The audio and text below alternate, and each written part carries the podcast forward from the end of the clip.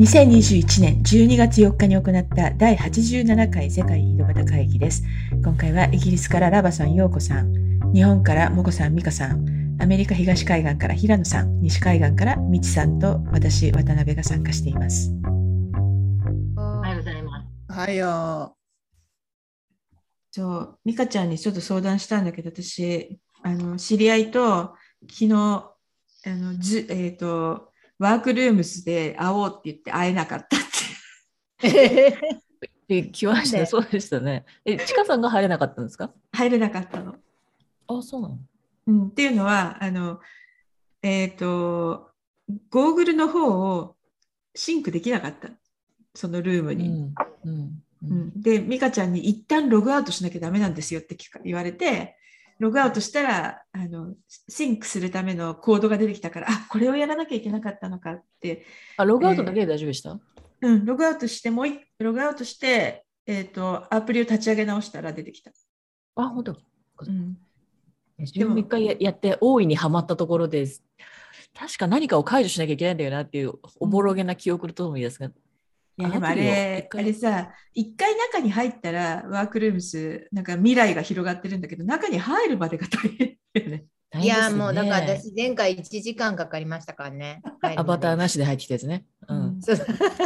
ノンアバタ衝ー。撃のやつねでもなんかその初期初期化されちゃったからっていうのもあるけどね。うん一回もすごい設定した後にまた初期化されちゃったんで何踏んだんだろうと。設定独特ですよね。落ちるみたいな。考え方が。うん。なんか、あと、こう、Facebook の会社の中の人でしかトライしなかったんじゃないかなとかも思った。ねえ。うん。本当に。1 Workrooms が一組織になってて、うん。そこに自分の Oculus とアカウントがもう紐づいててそれが絶対で。で例えばで私がちかさんのに入って別の人のルームに入ろうとすると全然別のサーバーみたいなイメージになるから Oculus も全部解除してそっちに紐付け直さなきゃいけないっていう。それがすごい独特でしたよね、うん。理解するまでちょっと時間かかった、すごい大変じゃない？理解できない。あんま意味なくない？うん。うんまあ、だから、あの、フューチャーだしイズヒアなんですけど、あの、まだ使えないかなみたいな。手軽う。じゃないキャズム、キャズムを超えるまであと数年っていう感じね、うんあれはあと数年って感じだうね。んそう、あの、私のウウィン、今週のウィンは、テスラのフルセルフドライブ がやってきましたっていうのがウィンなんだけど、それは何かっていうと、下の普通の道を自動運転してくれるっていうアプリなの。えアプリっていうか、そのバージョンが来たのね。うん。だから、スターバックスとか入れると、勝手に自動して、自動運転でスターバックスまで行ってくれるっていう。へえすごいね。で、90、まあ、95から97%ぐらい OK なんだけど、残りの3から5%は OK じゃないわけ。でだから起きててねってこと？うん、だし、うん、ちょっと、ね、寝ていくほどの安心感は全然ない感じ。うんでそのそのぐらいのさこう、うん、そのぐらいの自動さ加減でもやっぱり楽？それで。じゃあ、ちょっとまだ緊張してるから楽さが感じられないけど、あうんちょっと、あの、様子を見るあるって感じ。なんか3から5%はこう自分が注意しなきゃいけないっていうその気も気持ちですか？それでもなんか具体的に曲がるときとか。あ、なんか、ま、あと、えっ、と、うん、注意でいしつ、まあ、テイクオーバーしなきゃいけないって感じ。いいついつその状況が起こるか分かんないそうそうそう結局ね。そうそうそうそう。そう。だから、これ、これこういう状況が0.01%ぐらいにならないと、安心して普通の人が誰でも使えるようなものにはならないなってその思った。3から5%を、ま、待ってると逆に安心しなくないですか？それなら自分で運転微妙だよね、その3から5って。そう。せめて50とかの方が一緒じゃない？これだって見逃すの、見逃す、見逃しやすいし、うんそううん、そうそうそう。そう。なんか、だから、あの、いやでも、97%よく作ったなって感じはすごくて、だって自分で対向車が来るか見て曲がったりできるんだよ。で、あと、フォーウェイストップっていう、全方向一旦停止して順番にうん。通るうあれ嫌だよね。すごい嫌だよね。あるけど、それでき,、できるんだよ、それは。すげえう。んすごいね。だからそこはね、うちの。うちの旦那なんか人間でもできないよ、あれ。あれ私ね、それアメリカ特有なんだけど、大そう好き、だアメリカ特有。そうそイギリスには絶対片方が優先だ誰からが。誰が優先なんですか？優先ない最初の。う。に来たやつ。ないの。最初に来たやつ。目目目配せするの？そう、そんな感じ。うん雰囲気は。なんかこう手を挙げてみたりするんですか？いや、まあ一応先に、先にいる人が優先だし、基本的にはずっと両方渋滞してたら1台ずつっていう、1台行って1台行ってって感じになるのね。で時間かかるだけなんだよね、あれ。え？時間かかるだけって感じする、あれ。うんで、同時に入ってきたら、右側が優先、み右手、右側にいる人が優先とかそういうのはあるあるんだけど、難しいんですよ。そんなのそんなの知らないよって感じ。ただ、そう。すごいね、役に立つ瞬間っていうのがあって、うんアメリカって時々停電するんですよ。でうんうん停電で信号が止まっちゃって警官もいないっていう状況ってあるわけ時々で、その時に全員がフォーウェイストップでなんとかこなしていくわけ。それが片側3車線のだから全6車線の道路と全6車線の道路とかでもできるの。みんな。すげえ。でも、イギリスの結構そこはさ、イギリあの信号結構ねあの、壊れるんですけど、イギリスもいきなりないのにフォーウェイストップできてるよ、やっぱり。あのなんかだか停電に慣れらてて。でそう そうだよねなんかあれ日本で起こったらもう大混乱じゃないかなとか思ううんだけど日本はなんかできなさそうなう感じ。ん、なんか普段がいい加減な国は異常時にも対応が簡単であるっていう。強い。そうでもさただねあの高速だけで使えるそのもうすごいプリミティブななんだっけあのおクルーズコントロールのアドバンストなやつっていうのがあるじゃん。もうすあの普通の車に普通に入ってるやつ。あのすごいプリミティブな。でそんなプリミティブなやつでなんか意味があるのかと思ったけどそれ初めて使った時にえーでもやっぱりこれでだいぶなんか少し気が楽だこれ好きだって思う気持ちがあったので。なんかそういうなんかこう気持ち的に少し楽になってなんか結構あちょっと違う。うわこれは新しい世界っていうのがあるのかなと思ったんだけど。これは新しい世界ってすっごいあるんだけどまだうん1日しか乗ってないので、なんかあそっかあのまだドキドキしてるだけで終わっててもうもうちょっとしたらまた違う気持ちになるかも。もうちょっと遠く、下道でもちょっと遠めに行くとかなんか、うん、もうちょっと待って。だけどそれがそれってさそれそれってさ私が一番とにかく嫌なのは駐車場からバックして出るってシチュエーションなんだよね。いつも必ず事故になるパターンっていうのがうんうん。そこはどうなの？それはできないんじゃないかな？よくわかんない。駐車場は、うん。ただあのテスラって駐車場にバックで入るのを自動でやるってあるのね。あだからすべての駐車場バックで入っておけばお尻から出るっていうシチュエーションがなくなるっていうのはあるよね。ーあー確かにそれはそうだね。うん。でバックで入るときはなんかそのちょっと通り過ぎてリバースにしてスタートってやるとガーって。それはいいな。自動的に駐やってほし。てくれる。それはそれは欲しいかも。うん。それだけで欲しいかも。うん、なんかそう。なのでなんかすごい緊張して自動運転の車に乗ってあのなんだっけナイトライダーだっけなんか、うん。であったじゃない、ちょっとちょっとあれっぽい感じだった。はい、私もうもう8じゃあ。年ぐらい運運転してないんですけど。マジですえか、それすごい。え、そう。そうなの？うん。まあ8簡単に年言うと下手なんですよね。で もうなんかもうなんかこうマイナーなぶつけるのいっぱいやっててフランスでも。よフランスでもイギリスでも日本でもまあ日本は一回廃車にしてるし。えー、事故？うん事故。うん、スペースアウェアネスがちょっとあれなんですか、おうおう。ですっていうかねうんなんかこう自分が走ってる感じでこうピッて避けたらいけちゃうんじゃないかとか思っちゃうんだけど別になんかねなんか車はねピッて避けていけちゃったりとかしないんですよ。なんか何言ってるか分かりません。でサイドミラーまずサイドミラーが多いんですけどね。まあでも日本日本はなんか前からガンと言ったんだけどであんまりやっぱりちょっと路上に路上にいない方がいいんじゃないかと思って8年ぐらい運転してずーっと自動運転待ってるんだけどなかなか来ないの。ようこさんね、多分ようこさんが乗れるぐらいになるにはね、15年後ぐらいだと思うよ。でもなんか今の話聞いたら、よっこさん大体95%ぐらいだね。あー正確さ。ぴったりなのかもしれない。そのテスラとの相性が。確足りないのがか3%から5%なんだよ、きっと。に。うん。そうすると、もしかして相性めちゃくちゃいいのかも。テスラの方がちょっとかし賢い、賢い、賢くなるかもね。なんかおいけるんじゃない？みたいなピュって言ったらいいけなかったりとかするんですよ。あれ多分ね、テスラはねほぼほぼ合っ、てるそれはできるやつ。それはできるやつ。うん。いけるんじゃないかどうかは分かる。それは、それはね、できるのうん。そうじゃなくて、なんかね、例えば対向車、えっと、2車線2車線の道で曲がろうとして、で対向車来てるけど、いけるかなって頭を出したところで、うやっぱりやめたとかとやめたりするわけ。そういう他人の車線に頭を出した状態で止まるのはやめてほしいみたいな。行くなら行くで思いっきりよく行ってほしいみたいな。やるやるやるやるやる。それやるんだ。力を合わせてもダメだね、そこは。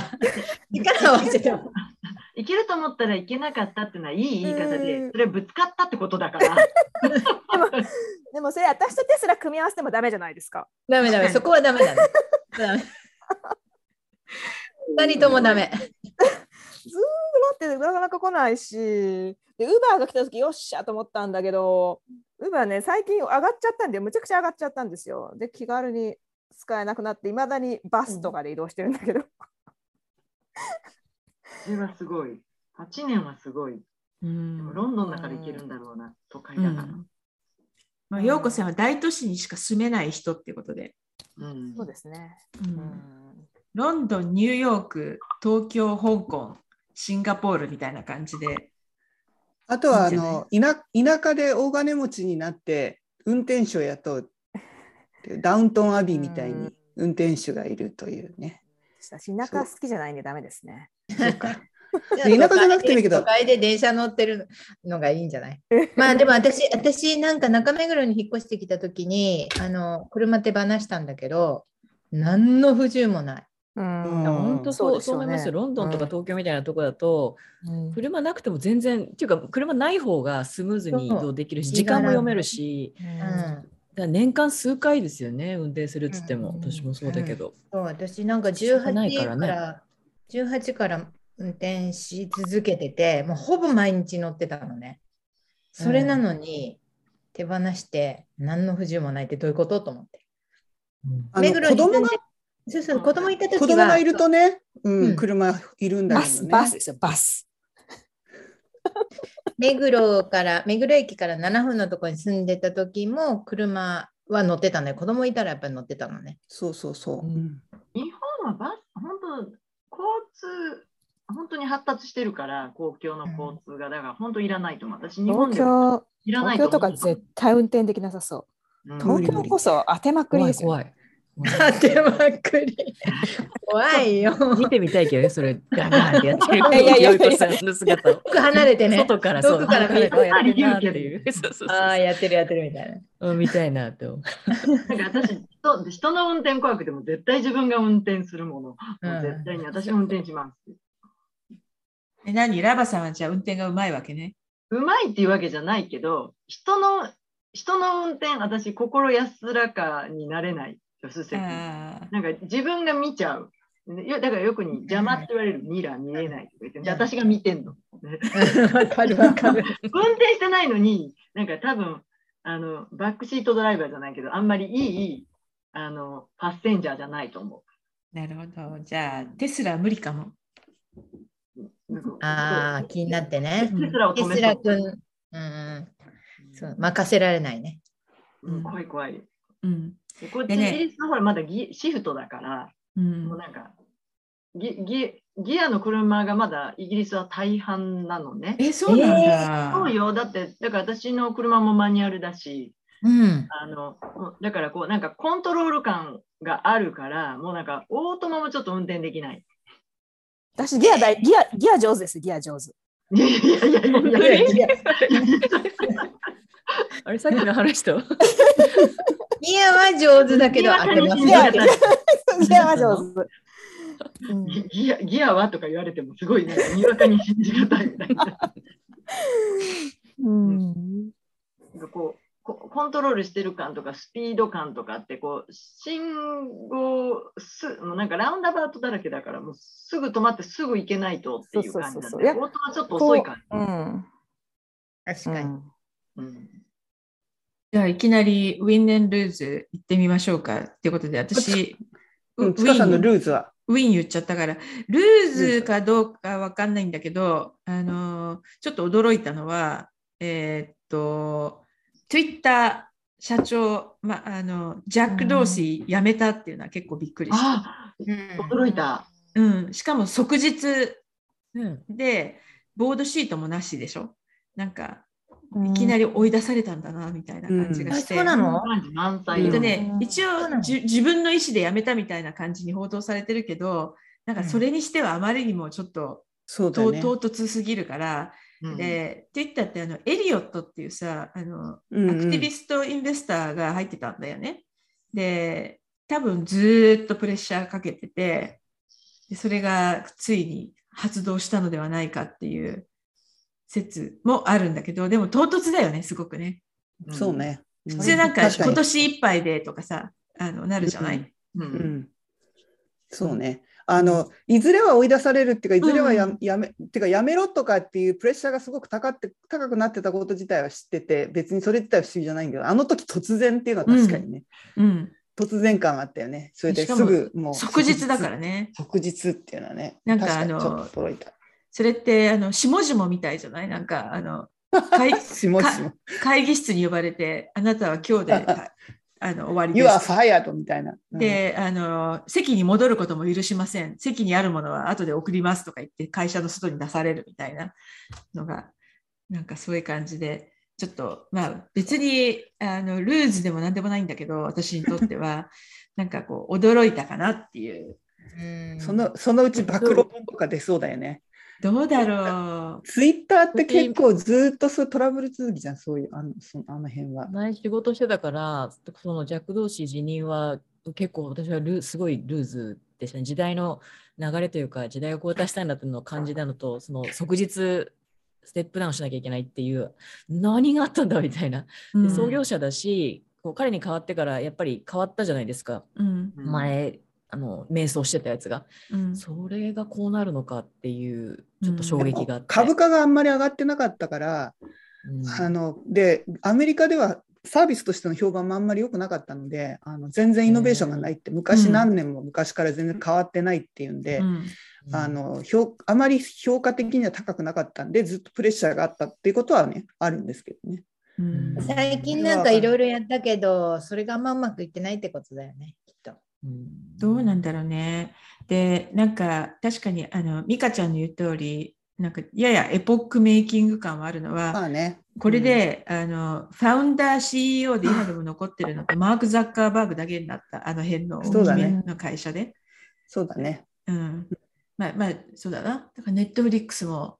他の人になったし、なんかこう、ファウンダー CEO の時代はほぼ終わったかなっていう。でそうあのっていうかそその一軍のあのテック業界のっていう世代交代的な感じだよね。うん。2000年代前半ぐらいの。なんかでも世代交代して年寄りになるっていう、なんかこ そうだよね。あとなんかインド人の人が多いよね。う、インド人ね。そうそう、インド人が多いね。Google、マイクロソフト、インド人、インド人みたいな感じだけど。ツイッターもインド人。うん。一つ前だか、何世代前だかあの前の CEO だったあのエドの時も突然だったんですよね。いきなりあの辞めて、えー解任になってで大騒ぎになったっていうのがあって、ツイッターのお家芸というか伝統みたいな感じそうそうそうそう、お家芸。あの、ツイッターの初期の、初期の、あの、創業話の本っていうのを読んだんですよ。うんうん、あ、そうそう。あの、で、えーっと、それ読むと、ジャック同士嫌いになるのね。悪者なの、割と。その本では。そうなんだ。なんかね、後から入ってきて、彼がいろいろこう画策をして、みんなそうやって追い出していって、自分がなんかトップになってみたいな。でもあの人、一度なんかややめて、また元に戻ってたりなんかするよね。うんまあ、なので、でもともとなんか4人、彼を含めて4人ぐらいうん。創業者って言われる人がいて、うん。その間のなんか権力闘争みたいなのがすごかったみたいな話が、そこに本にあ書かれてある。だそういう意味では政治力もある人だったんだ。そうなんかね、そういうことなんだろうかね。ななんかさ、その本読むとさ、すごいナルシストでさ、ジャック・ドーシーって、まあそそういう感じするよね。なんかね、嫌なやつって感じに思思えてしまうのね。うん、一番最初のそのビル、ビル・エヴァンズじゃなくてなんだっけ、エヴァ ウィリアムス。え？エヴァン・ウィリアムス。ス。エヴァン・ウィリアムズだ。ビル・エヴァンズだって。でなんか彼はさ、どっちかっていうとこう純粋なオタクみたいな感じなんだけど、それこそ政治力もなく、経営力もあんまりなくみたいな感じで、なんかね、よくわかりません自自体を作ったのは、あのそのジャックと、あと,、えー、とビズ・ストーン、その彼が彼らが原型を作ってっていうのがあって、ジャックとエヴァンと,、えー、とあとビズ、この3人でみたいな印象がすごいあるんですけど、で私があのもうはじめ仕事した時はもうジャックはいなかった時だったんですね。で、ビズとエヴァンでやってたんだけど、なんかあんまり悪い印象っていうかないんですけどね。でも純粋な人たちだなっていうのはそうそうそう。うん。感じですね。ええはいじゃあ次の方、手を挙げてください。じゃあ、あの、悪いルーズから。ラバさん、はい。あの先週の、まあ、ルースって言ったんです先週の土曜あの金曜日もすごい嵐でですごい今までに聞いたことがないすごい強風が外吹いててなんか家の中にいても怖いなってバタンバタンとか木の音だとか何かが飛んでるんだろうなっていうすごい強風の台風の音が聞こえてて怖いなって。で真夜中に起きてたら屋根の上をゴロゴロゴロゴロゴロって何何が落ちたのか何が飛んでいって屋根に当たったんだろうと思ったら屋根の一部が風で重いのにその瓦じゃないんだけど瓦より上のやつでコーピングと言われるやつがあの取れて風で。でそれが転がる音だったんだけどそれがちょうどガッターというか問いのところに止まって朝起きたらそれがぶら下がってそれ落ちてきても危ないんだけどちょっとそこでぶら下がっててでええ。それに気づかず、私は窓から見てて何にも落ちてないよなって見てたのに、翌日お隣の人が屋根の一部分が剥がれて、ガッターにあのあの引っかかってるから、あれ落ちてきても危ないから、あのうちの旦那があれをあのはしごで取ってあげるよって言って、で、それ取って脅してくれて、その外れた部分は何のその欠けたり割れたりとかしてないから、それをかぶさないといけないんだけど、いけないんだけど、多分このフェンス屋と屋根屋は多分この台風でめちゃくちゃ忙しいだろうなと思ってお隣になんかいい屋根屋さん知らないって言ったら知り合いでいるって言うから電話番号後で持ってくるよ。で電話番号持ってきてくれてたらそこの旦那さんが持ってきてくれたんだけどうちの隣ってあのエルバの証人ファミリーなのね。で、うん。お隣が。あのそういう勧誘とかはされたことなくてお隣との関係は良好なんだけどエホバの証人で彼があの私に電話番号を持ってくるときに、うちがエホバの証人っていうことは知ってるかって聞くから、イエスって感じで、知ってますよって言ったら、で、この電話番号のこの屋根屋さんもエホバの証人だからめちゃめちゃ信頼できるって言うんですよ、私 私は。うん、ななんとなくこうすごいこう、うん、どうどう返事していいか分かんないけどまああの仕事してくれりゃ何でもいいやとだから電話してお隣のあのベンから紹介されたっていうことを言えって言ってて、で、一応電話して、今日、あの、電話したのが屋根のパートが落ちちゃって、来てほしいんだけど、って言って、めちゃくちゃ忙しくて、もうなんか、昨日の台風ですごくて、も、もう何日もなんか仕事頑張って、隣のベンに紹介してもらったけど、明日行く。お すごいと思って、なんか、なんか、なんかそういうコネってあるのねとか思って、今、私はそのエヴァの証人の、あの、あのちょっとイメージ良くなってます。で で翌日に一応翌日に来るって言ったし翌日私用事があっていなかったんだけどいない間にあの見といてくれてんであれは簡単につくんだけどその屋根に登って知ってくれるあのこうとあの相談してそれがいくらになるかっていうのをああの連絡しないといけないから後から連絡する。で見たところ水が持ったりとかしないから今そのままでいいよって言って今連絡待ちなんだけどその間に来週、なんか5日ぐらい雪が降るって、雪、水もれないけど雪、そこに溜まったら嫌だなと思って、なんか今ちょっとそこが超ルーズっていうか、今、今からすごいなんか大嵐がやってくるっていう感じで、まだ屋根は治ってないから、一応連絡待ちなんで、それをかん多分簡単なとこ、ちょっとカパッとこうコンコンクリートではめるだけなんで、壊れてなかったからはめるだけなんですけど、ちょっとそれ、その雪に大丈夫なのかっていうちょっと不安があるあるのと、今どうせどこも忙しいに決まってるから誰も来てくれないから、もうその彼を待つんですけど、ちょっとて天気が今から嵐なので、ちょっとそれの不安があるっていうのが私のルールです。で、あの、ウィンは、あの、ちょっとまで咳がコンコンしてたのがすっかり治っちゃって、で、最後、治なんで治ったのか理由もわからず、特に何をしたわけでもなく、あの、もらった薬は効かずだったので、で、最後に、あの、お医者さんで終わってるのは、一応その、あの、原因を調べるために一応レントゲンも取るって言って、レントゲンの結果を待ってる間に治ったのね。だからもうレントゲンの結果どうでもいいやと思って、連絡しなかったんです、放置。だって治ったから、咳の原因。そしたら、あの、GP の方が連絡あって、ちょっと影が映ってるから、かちょっと影が映ってる。あの、お医者さんに How are you? って言われて、ものすごいファインっていう感じで言ったら、あ、ああとか言って、で、む向こうもお驚いた感じで、でもちょっとその影が映ってるから、でも僕はこれは絶対乳首だと思うんだと言って、彼が言って、で、でもその原因がはっきりするために、あの、もう一回頼むから受けに行ってくれと。とりあえず、なんか変なものじゃないってことで、もう一回、で、それ受けに行ったのが3日前なんだけど、3日前なんだけど、多分そのレントゲンは病院に行くんだけど、レントゲン技師にその GP からこうお達しが行ってるんで、乳首が映るかもしれないっていうお達しが行ったんだと思うんだけど、行ったらいきなりこう2つのシールを渡す。これを乳首に貼ってくれって言って。で、どこが、それって面白いんだけど、針金のように丸く囲まれて、そこ、そこに貼って、ここが乳首ですって分かるように写すらしいのね。なるほど、と思って。で、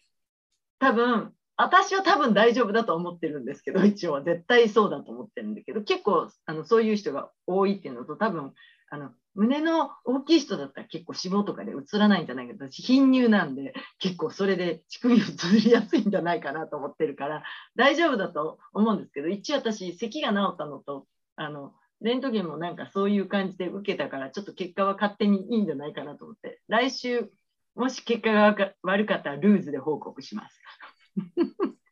今のところウィン、一応それ、咳が治ったんで、ウィンっていう感じです。なるほど。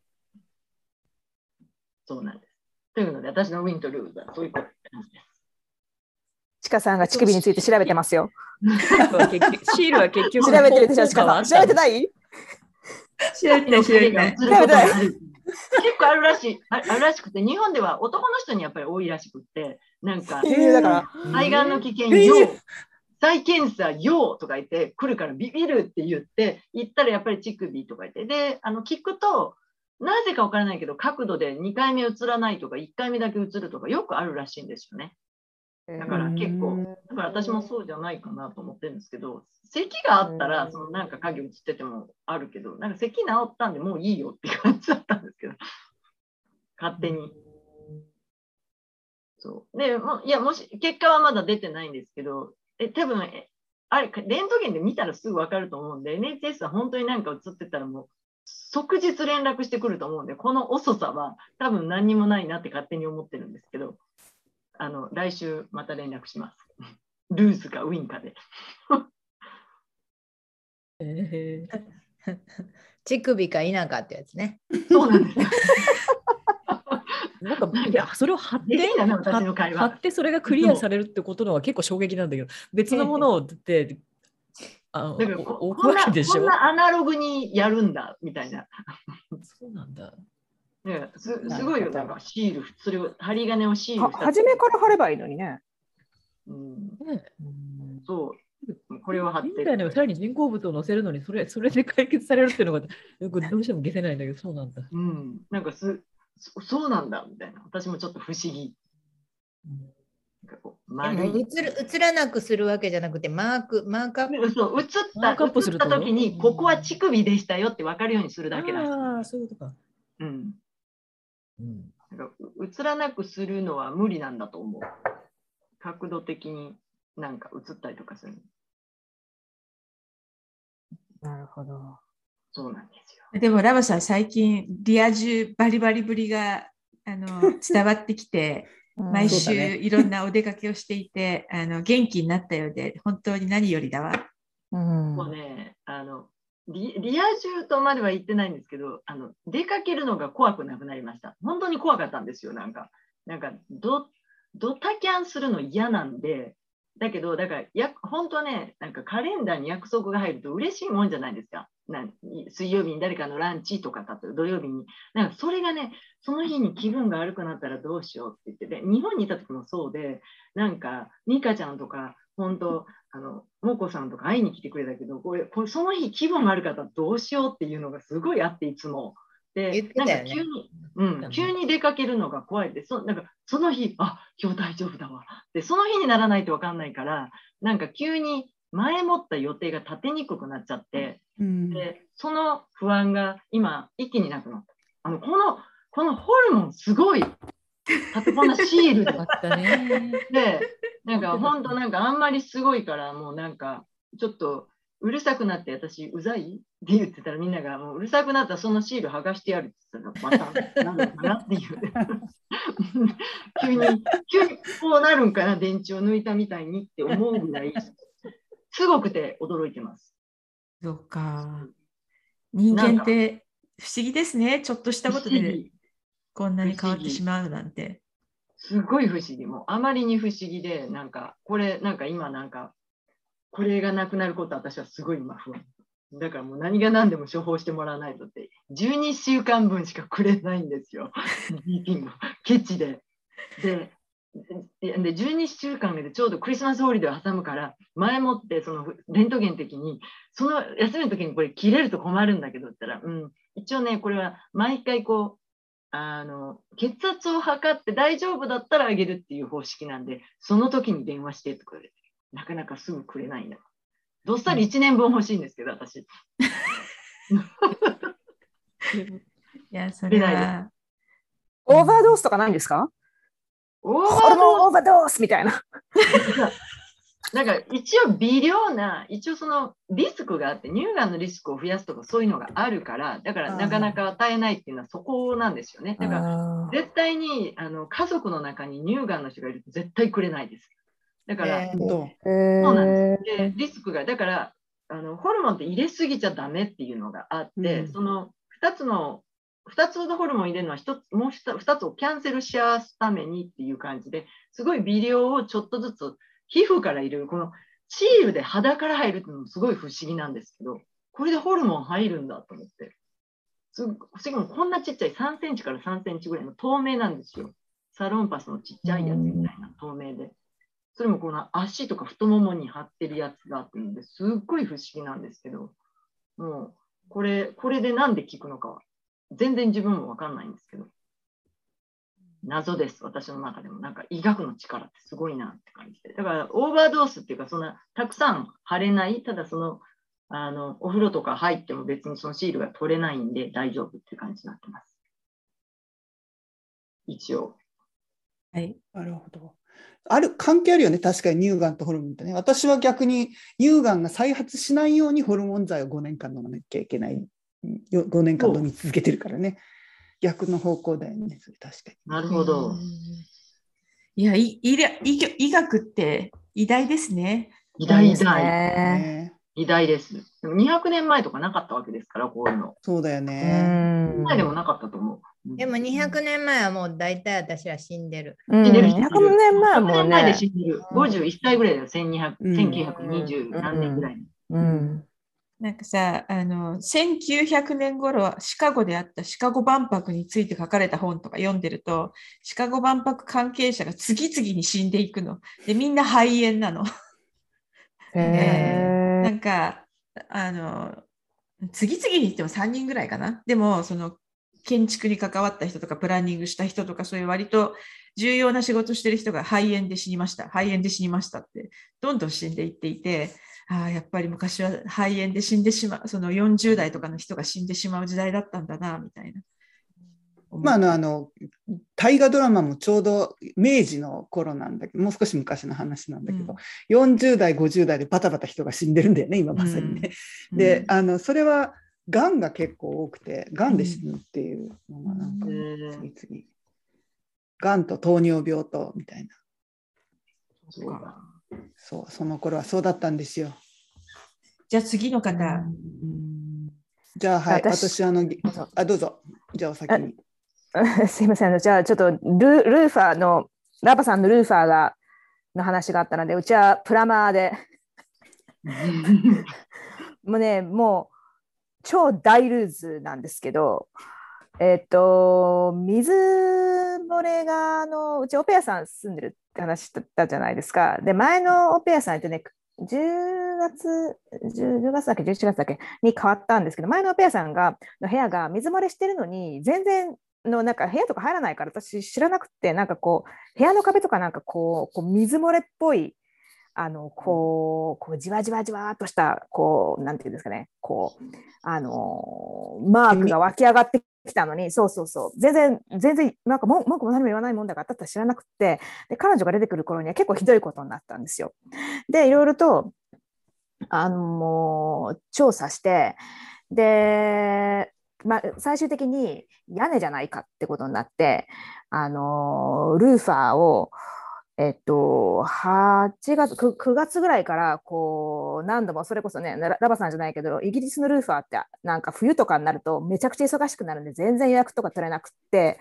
あのなんか見積もり出しても来なかったりとかあの見積もり出してもなんかそれが間違ってたりとかもうなんか3、2ヶ月ぐらい経ってようやくあの屋根を直したんですね。で、まあね、屋根を直さないと中のこう内装を直せないんで屋根を直してちなみにうちその屋根を直すのに1万2000ポンド払ったんですけど すっごいすごいすっごい広範囲で。それで、あのーまあ、それが治ったからじゃあようやく中を、あのー、きれいにしようって言ってもうもうもうその頃なんともう水のあれがすごいことになってたんでもう全部プラスターボードとか全部剥がしてその何？あのー bri- brick wall と中がコンクリートブロックでか2層 ,2 層構造になってるんですけれどもそのコンクリートブロックまで剥がしてもう一回貼り直してあの、まあ、ペイントしてっていうことになって昨日？違うわ、えー昨日金曜日だからもうきき昨日だ。昨日の朝にあの来たわけですねそのそれをやる人が。それでバーッと剥がしたらなんとあの水漏れは屋根じゃなかった。っていう。え何だったの？で、で、あの屋根のところもちょろすっごいちょろってなんかこう色色があのなんかこう濡れた跡があってそれはでも治ったからもうほとんど治っててでもまだ私たちがパッパッと取った時にまだ水がちょろちょろ漏れてるわけですよ。で完全にな屋根じゃなくて中だってその家の中だっていうことになってその部屋のすぐ上がバスルームなんですねうち。でバスルームから水漏れがしてるんじゃんっていうことがあのー昨日の朝の時点で分かってでその人たちはもうそんなこんな濡れた状態で今それやってもまた濡れるだけだからできませんって言って帰っちゃって昨日朝からもうずーっとプラマーかけまくってでしかもイギリスは冬にボイラーが壊れるんですねだからプラマーも忙しいんですよ。来ない来ない。ボイラー、ボイラー壊れるから、ボイラー必ず壊れるから、なんかプラマーもなんか何人かけても3週間待ちとかなんかそんな感じで、もうなんかもう夫婦総出でプラマーにかけまくって、で、ようやく、あの、来てくれる人を見つけて、その人が来て、で、今度バスルーム上がバスルームだからバスルームって言ってもそのなんていうのかなその漏れてる箇所が見れるわけじゃないからトイレその要は洗面所シャワー風呂とあってどこから漏れてるのか追跡しなきゃいけないんですね。で追跡するのにパイプは全部その後ろにあるからなんていうの、うんどこを切るかみたいなそう、わかる。どこをでもうもう切ったら切ったで当然もうそこも完全にやり直しなんでで当てずっぽなんだよね。そうでシャワーとかバスとかそういうのはものすごくこう被害が甚大になるのでそこが漏れここが漏れてるするとでその直上がトイレだったんでじゃあトイレから調べようっつって トイレこれこうこうです壁にこうですねこうビーってかのかのチェチェーンソーみたいなので、ね、開けてこう徐々に調べていくわけですね。でどんどんどんどんどんどん壁に穴が開いていってうわーみたいな感じでで分かったって言って結局何だったかっていうと、あのシステムって何て言うんですかね、日本語で。水がめ。水がめなんか水を溜めとくとこだよね。トイレのタンクの方？そうそうそう。あ、トイレタンクだよ、それは。トイレタンク？うん。あのシステムってあのほらトイレのこう上についてるじゃないですか。うん。でも今ってもうほとんどがなんていうの？おしゃれだからそのその部分は中に入っ壁の中に入っちゃっててトイレの座るところだけがこう壁についてるみたいな。うん感じのデザインが多いんですけど、うん私も自分がデザインしたんでそういう風になってるんですね。なんかその中にそのシステムが入ってるんだけどそのシステムの単にバルブから水が跳ねててそのシステムのデザインが悪くてその跳ねた水が単純にそのシステムの向こう側に行っちゃっててだから要はトイレでこう水を流すたびにもうポーンってなんかこの跳ねて壁の間を伝って下に降りたっていうのが、まあ、トイレに行くたびに起こってたんですね。つまりそのシステムの私その安いのを買っちゃったばっかりに何？その本当になもうこれこそ安物買いの全入しないっていうか本当になんかそのテストシステムの中のデザインが悪くてすっごいチャッチーこうライナーが入っててしかもパカッて開いててもうそこが壊れたら後ろに飛ぶようになったからそこでバーバーバーバーこのトイレ水流すたびにその下に落ちててそれでもう何千ポンドの損害？っていうのが分かってもう私もシステムも実はそのシステム結構何何度もそのあのなんこのフラッシュの部分が壊れてて今3回ぐらいこうワランティーで変えてたんですけれどももう切れたんでもう結局そのデザインじゃなくて普通にシステムが外に出ててもう開ければ分かるぐらいのデザインに変えることにしたんですけどもそのトイレ買い直す費用からバスルーム直す費用から下のあのベッドルームの壁直す費用からもうなんか2000ポンドじゃくだらないぐらいの損害があの昨日一日で発覚したっていう安物買いの全入しないっていうのが大ルーズ。でも理由が分かってよかったね。うん、でもそこわがダメなら穴穴が。そこがそこがダメならフロアを剥がしてシャワーから漏れてるか調べるしかないって言われててフロア剥がしたらもうバスルームやり直しなのでよあのトイレで済んでよかったんですけれども、あの皆さんいいものを買いましょう 教訓。っていうかそっていうかその壁の壁の中っていうかそのタンクを中に入れちゃうっていうデザインってあんまり見たことなかったんだけどそういうのが結構多いわけ最近。だってあれそうさよくだってさよくあのよくこう水が止まらなくなっちゃってこうガーって開けてさこうガシャガシャってやって直すとかさあのそこの部分だけポコッと外して直すとかよく年から年中やってるからそんななんかタンクがどっかに隠れている状態って私には想像がつかないんだけど。逆にあれはアメリカの安物タンクだからですか？いや、あの、さい最近私、あの、デザインとかそういうのがすごい疎い人ですごい何でもそうなんですけど、修理ができるようにエンジニア的には見えてないと嫌っていうタイプなんですけど、イギリスの家って美しくするために冷蔵庫でも何でもパイプが嫌いってパイプも全部隠すんですよ。全全部中に入ってて、あ壊れた時に。と壊れた時どこうん。っていうのがすごい大変で、うん。私意外にその綺麗なんだけど、あれは直す観観点からいくと、うん。あのもうね、ももうね、全部こんな感じですよ。あ本当だ。私がデザインするのはすべてこのタイプで、でも壊れるとレストランもこんなん多い、確かに。うん、か壊れると超大変だし、いいの買わないと、うん。あの私もうもう全部全部こういう感じ。あの。でもね、私、自分家のトイレでさえ、あの、2、3年に1回はやっぱりタンクを開けるようなことが起きるんで、このタンクが隠れるっていうのは私は怖くてやっぱりできないかなって。で、トイレって一番多く行くじゃないですか。で、うん。やっぱりどんな高いやつでも何百回って流してたらちょっとずつずれていったりとかちょっとずつあれがあるのでやっぱり怖くて私隠せないなっていつも思うんですけどその辺なんかパソコンとかでもそうなんです。拡張子見えてないと嫌とかとりあえずなんか全部見えてないと嫌だから私全部汚いんですよ。見てて見えてるばっかりだから。でもねあの子供がいるとガーガーガーガーガーって何度も押すっていうのはありますよね。あの ほらなんか何？トイレットペーパー使いすぎて流れなくってガーとか何度も押してるとかいうのはあるので、もうあのーまあいいいいのを買いましょうっていうのとこのタイプやめましょうっていう あれですね。それでもう何千ポンドの損害が出て昨日しかも屋根まで直した後で。そう屋根直した後あの1万2000ポンドは何だったんだっていうあのあれなんですけどね。っていうお話。あのイギリスで家を持つのはもうささ最悪ですよね。私家建てる人なんですけど家家も家もうすごいもう家持ちたくない派になってて今4年しか経って家4年しか経ってないのにどんどんどんどんいろんなものが壊れてくるんですよ。4それは元の元の家が古いから、イギリスの家は全部古いです。でしょ？基本。そそのせい？建築なんかないみたいな。まあだから要はクオリティが悪いんですよねの誰雇っても。ああうんそういうことなの？水回りが悪いとこ。うん、水まルールーファーとプラマーはもう大忙しですね、いつもね。うん。うん、それはまあ役に立たないですよね。ボイラー壊れて直してもらったけど、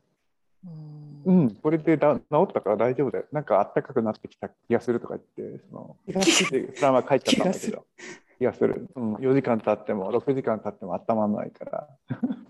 忙しい自分からぼったくりをしないいいプラマーをゲットするのがすごい非常に困難なんですだから。あだからラバさんよかったね。あ、違うか。それはうんラマーじゃない。プラマーはね、うちは、うちは、あの、エホバの？友達の彼氏がプラマーなんで、あの、エ今、エホバの私プラマーはすごいラッキー。エホバの証人じゃなくても大丈夫。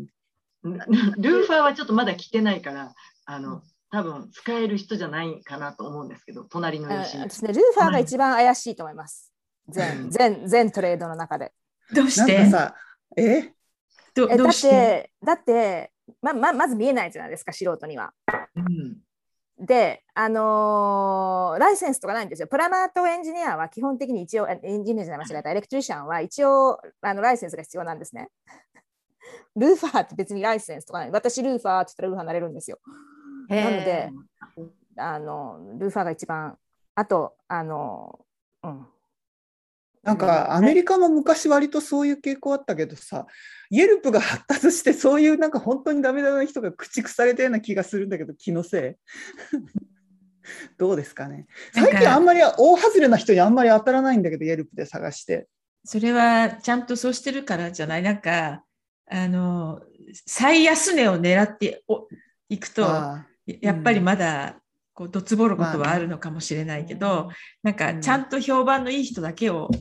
あの、見積もり取ったり、やったりすると、まあ、ちゃんとした人が来るよね。うんようこさんさ、そういうプラマーとかルーファーとかの、あの、イエルプレビューみたいのってないの？イギリス。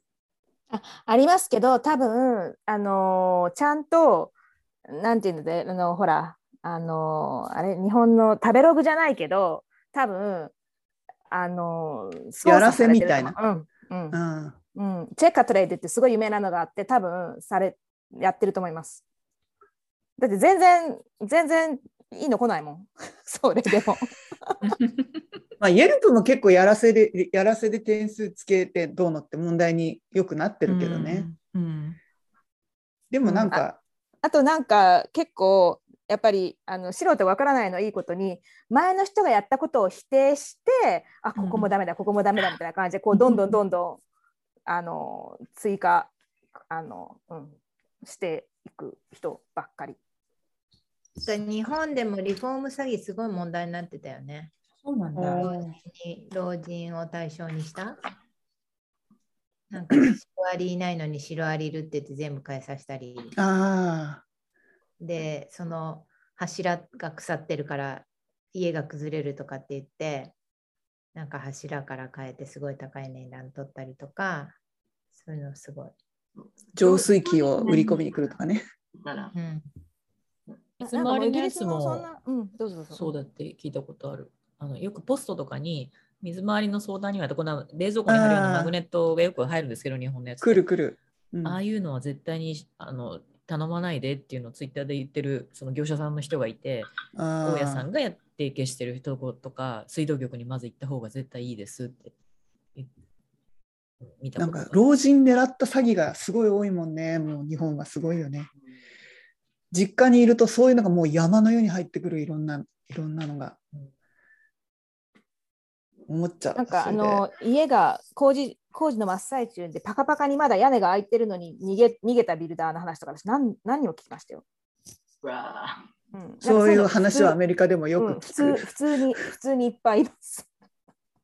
そういう時はあのブルーのターフが効くわけですよ。あのブルーの工事用の あるじゃん。あれをかけて石を置くんだよ。で もその屋根にそれ置いてこうかなと思うぐらい今ちょっと空いてるから一部。え水入ってくるんですか？ん？水が入ってくるんですか？雨が。いや一応ねあのそんなに慌てなくても水は入ってこないすでにその下にはそういうシートがあるからって言われたんですよねその屋根屋に。それがすぐ来れないから言い訳かなと思うんですけど大丈夫かなと思うんですけど一応。でまあだからちょっと様子見かなって感じなんですけど一応だから連絡待ちなんでそれいつ来るのかなって感じ。忙しい。でも自分で登っていってやりたいわと思うぐらい。ブルータープと石をおすすめします。もうまた嵐が来るからなんかそうそう嵐が来たら飛ばされそうです。なまた飛ぶ石じゃダメだよ。しかダメ石じゃダメ石じゃダメだよ。飛んじゃうよ。なんかあのブーフーウーのお家みたいになってるね。そう、まさに。そっか。で陽子さんのウィンは何なの？ウィンはありません。ないの？陽子さん結局クリスマスイタリアは行けなくなっちゃったんだっけ？イタリアはねまだ死んでないです。まだ死んでない。まだ死んでないんだけど、うん、あのテストとかが追加されてこうどんそどうんで値段が こう行くハードルが高くなってる。うんあの うち5人いるから5人分のテストっていくらだっけ？みたいな。うん値段高くなったね、PCR テストになったから。そうラテラルフローじゃいけなくなって。そうああ、そうなんだ。うん。そ携帯が変わって。まだねたまたま今、娘がパリのディズニーランドに行ってるんですよ。明日帰ってう。くるんですけど。あで、それで途中までそのラテラルフローテストでよかったのに、途中であれだったから、そのテスト代もパーって言ってて、テストを急遽変更しなくちゃいけなくなりました。それで。てんやわんやーあれってお金払うんですか？払います、もちろん。どっちも払います。うわー払います。まだ調べてないです。いくらするのか。うん、いやいや安いところ一生懸命見つけてました。で、なんか、あの、なんか、30ポンド、35ポンドぐらいのところを見つけたって言ったかな。え、それ PCR ですか？ラテルフロ PCR。ー。PCR。それは安い。調べたとき100ポンドぐらいった。でもね、安いからちょっと遠いところに連れて行かなきゃいけないなくて、私がその、その、彼女とその友達を全員私がそこに連れて行って、ちょっと待って、そこに連れて行くのに安いそれいくら安いのよって、私のガソリン代をもう考えてるとか言って、そんなに遠くだったら私がその差額出すわみたいな。そしたら1人15ポンド安いって言って、うん、3人で45ポンドかって書いたら、なんかガソリン杯分だから、うん、安いから連れて行くわってなったんですけど、そんな小さな差だったら、いや、出すわみたいなでデ。ィズニーランドは混んでるって？いや、あのい今、フランスめちゃくちゃ寒くて0、0度で雨、雨で、そんな時に行っても楽しくないよなと思いながら、こう、カイロとかいっぱい持って行ったから、あのガラガラだと思いますよ。多分、あこんな時期誰も行かないと思う。ー確かガラガラな代わりに、そのいろんなアトラクションもクローズっていうのが多くて、うん全部開いてないみたいそうだよね。うんな感じ。うん、それは乗りたい乗り物全部乗れる。遠距離の彼とうん、そ出会ってれは、うんそんなのなかったみたい。あそういうのはないんだ。ないです、全く。あらま。お友達とじゃあお普通に友達と一緒に行ってるんで。か。はい。じゃあ、ようこさん、ないと言ったらない、力強くないみたいな。もうね、うん、もうすごいルーズがいっぱいあったし、あります、そういう週。確かに。も祭りか。うルーズ祭りでした。ルーズ祭り。じゃまああ、次。はい、じゃあ私、はい、あの。まだ元気があるうちにあの、えー、とウィンが2つありまして大ウィンが、えー仕事の関係ですが、うん、と来年4月から日本の1学期など大学を教えることにまたなってるんだけどあのえーなんかグローバルキャリアデザインとかっていうわけのわからない授業を教えろと言われていてうん。一体どうしたらいいのか分かんなくてもうパニックになっていてそれでもう今月そろそろシラバスを入れなくちゃいけないのでもうどうしようってなってたんだけどあの今今週ですねあの学務課から連絡があってその授業はなんか前期ではダメっていうことが分かったので申し訳ないですが後期ああの前回と同じインターナショナルビジネスを教えてくださいって言われていやいやいや申し訳ある。申し訳ある。そっちの方が全然いい。ありがとう。って言ってもう同じので済むということになったのでこれは大ウィンでした。もうあの大学の先生って2期目からようやく利益が出だすっていうんだよね。あの最初にこうあのうん。カリキュラムを作ってそれをあのあの繰り返し使えるようになるとようやく 利益が出るん。でもう毎回違うのをしてるのは嫌だって、えー言ってやめてくれって言ってたんだけどようやくあの同じことが続くようになったんでラッキーでございましたっていうのが大ウィンです。正面はあのあれですね、えっと、ディズニープラスの、えービートルズのドキュメンタリーを見ましたって面白かったっていう話でであのなんかその後のレビューとか見てるとなんか世界は小野陽子に謝るべきだみたいな論調が結構あってすごいそれが面白いなと思ってて。え。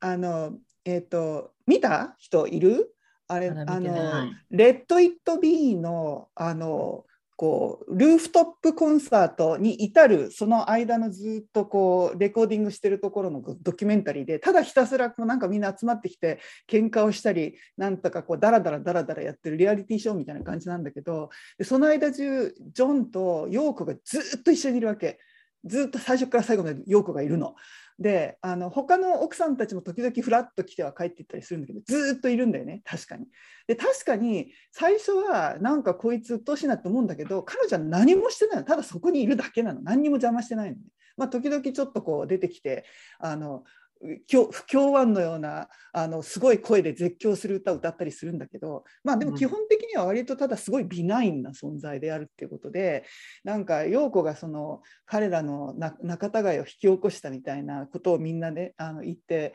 あの小野陽子をけなしたのはあのまあある意味レイシズムだしある意味そのなんていうの？あの差別だったんじゃないの？みたいな感じで、えーいろいろこう言われているのが面白いなと。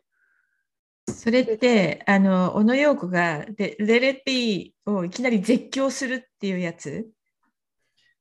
あの絶叫したよ。でもレテッドビーじゃないの。ただあなんかその休うんうん研究時間け休憩時間になんかその自分であの勝手になんか「うわーとかって言って歌い出しちゃってみんながそれに合わせてなんかこうドラム打ったりなんかするみたいなセッションみたいな感じになるみたいなインプロビゼーションみたいな感じ。お小野陽子側が作ってる感じがちょっと満載かなと思って。うちほら、リバプール近いから、ところ。そうでね確かにあうん、で確かにね制作してる人の名前のトップに陽子小野が出てくるのは間違いないのね。やっぱり、ね。それはそうなんだ、うん、それはそうなんだけど、でもただ本当にそこにいるだけなんだよね。何も別に彼女はしていないし、まあちょっと場違い感はあるけど、なんかね。ミカちゃんが来た時一緒に行ってきたんだよね、ビートルズの。あ、本当？館じゃないねジョンとヨーコのなんかで世界のね巡回するっていう感じになってますなんか2つに分かれてて、もう小野陽子がきれ小野陽子が一切入ってない方の博物館じゃないけど、そっちと、小野陽子とジョン・レノンだけのとかでもう誰が作ったか明らかに2つある。も うなるほどね明らかな。うんまあその意味ではそのドキュメンタリーもだから小野陽子がすごく出てくるのね。それはそう。でもその陽子も陽子ですらねなんかそばにいて何やってるかっていうとその彼になんかこう世話焼いてるわけなんかこう飲み物持ってきてあげたりなんかこうこうなんかついてるよって取ってあげたりとかであの他に出てくる奥さんたちも基本的なんかこういわゆるトロフィーワイフ的ななんかこう何も役割を果たしていないわけ であの制作スタッフとかいっぱいいろんな人が出てくるんだけど一人も女の人いないのね。であああの時代だったなっていうのをなんか思う。なんかあの一応奥さん連中の中ではリンダ・マッカートニーだけはフォトグラファーだから写真を撮ったりしているんだけれど基本的にはなんかもうお飾りなの本当に奥さんたちが小野陽子も含めてあうん。の時代だなって思った。なんか今見ると違和感がある。それって今でもあんまりどうしようもないんじゃない？なんていうの？その、それはビートルズがなんかプレイするっていうののドキュメンタリーなわけじゃない？うん、だからなんかまあそれはそうなんだけどね、奥さんを主人公にしてなんか別の奥さんががプロであってそのそしたらそれは別の作品として作らないと。それはそうなんだけどさなんかさ陽子も一応アーティストだったわけじゃん？うん。それでさそのなんなんかこう1ヶ月ぐらいの間なんだけどずーっと彼にはひっついてただ座ってるだけでこの人何もすることないのかなってちょっと思っちゃったしであとそのだからどっちかっていうとスタッフの方なんだよね。制作スタッフで今だったらテレビ作るにしてもてあの映像作品作るにしても必ず女性のスタッフっていうのが混じってるじゃん、うんうんそれが普通の状態に慣れちゃってるからそのうん。全く女の人がいないっていう状態がうん。えなんか変だなって違和感感じちゃう、まあ、時代の違いだなって、あの年中こうずっとみんなタバコ吸ってるしあの時代ってああだったんだなとかっていう感じでした。描写ありますね。確かに。見た人が言って言ってましたけどそのビートルズが意外にもバンドだったんだっていう側面を見てる人がいてやっぱこううん言い争いがあったりとか、誰かがリフ弾き始めたらそこにこうバンバン入ってってであの曲ゲットバックができたとかなんかそういう側面を見てる人がいて、いや私まだ見てないんで早く見たいなと思います。うん、そこはねすごいと思いました。やっぱりあの曲が出てできていく過程みたいなのがうわこれはこの人たちやっぱりすごいわって思った。そこがやっぱり面白かったでした。ルーズはでそれルーズはですね、まあ、ルーズというかロスなんだけどもちょっと歌舞伎業界ではあの中村あえっと吉右衛門さんが亡くなったというのが大きなニュースでございましてであの私自身は特に吉右衛門さん好きでも嫌いでもないんだけれどもあの一応その歌舞伎業界的に言うと5人ぐらいいる大御所の1人がいなくなっちゃったって感じで。でその後に大御所の後に続く世代みたいなのがものすごいガバッと空いているのでこれしばらく大変だなっていうのはちょっと思いました。なんかね50代60代で次人間国宝になりそうぐらいの人気も実力もある人がほとんどいないのね。1人か2人っていう感じで。で70代は今まで5人いて1人かけたんだけど50代60代がすごく少なくてでその後下になって20代ぐらいになるとすごい今人気のある役者さんがすっごいたくさんいるんだけど年齢構成がすごくいびつなのでこれから大変だなっていうなんでそんなことになっちゃったんだろ早死にしちゃったのみんな。えう。ーおーあの、えー中村か勘三郎とかうん坂東光五郎とか、あと市川團十郎も60代で亡くなっちゃったしその辺のあの今の50代60代ぐらいになるはず牽引をするはずの人がみんないなくなってしまったっていう。へえ。なんかそれ、なんか陰謀を感じるぐらいじゃない？そうなんかなんでなんだろうって思うんだけどすごい不思議。でその下またね40代はすごい人気者がたくさんいるからねそこは安心なんだね。あのそれこそあの市川猿之助とか、うんあ松本幸四郎とかがいて40代はいいんだけどで30代がまたすごい少なくてで20代がまたすごいたくさんいるとかよくわかんない比率になってて。大変なんですけどこれから20年ぐらいが大変だと思う。うんそれって今40代の人にいろんな役が回って、あのまあ、わ40代は若手っていうかどうかちょっと別として、うん。まあ、でも若手が伸びるうん。みたい土壌ができたってことはないの？う。ん、それはねすっごくあってで特にそのコロナの間、特におのおご年配の方は引っ込んじゃうじゃない、うんうん。だからもうあの40代50代のその辺の人たちがうわーっともう完全になんかもう看板になって一番トップになって出るみたいな感じで上の人あんまり出てこなくなっちゃったのね。であのその人たちが今度は20代ぐらいのその若い人たちを中心にしてあのやるみたいなあの座組が最近多くなってきて私は割と若い今の人たちの方の芸能が好きだから すごい私的には嬉しいんだけどね。だけどあのお客がねまだ呼べないみたいなのその年代の人たちだとあなかなか。ーお客さんの平均ね年齢ってどれぐらいなの？今歌舞伎あジジババですよやっぱり基本的には。ああそっかうん、であのうそのお年寄りの人たちが持ってるその講演会みたいなで、うん。お金持ちのおじいさんおばあさんたちがいっぱいいるみたいなところっていうのはやっぱりこう財源みたいなのよ。どうも。ん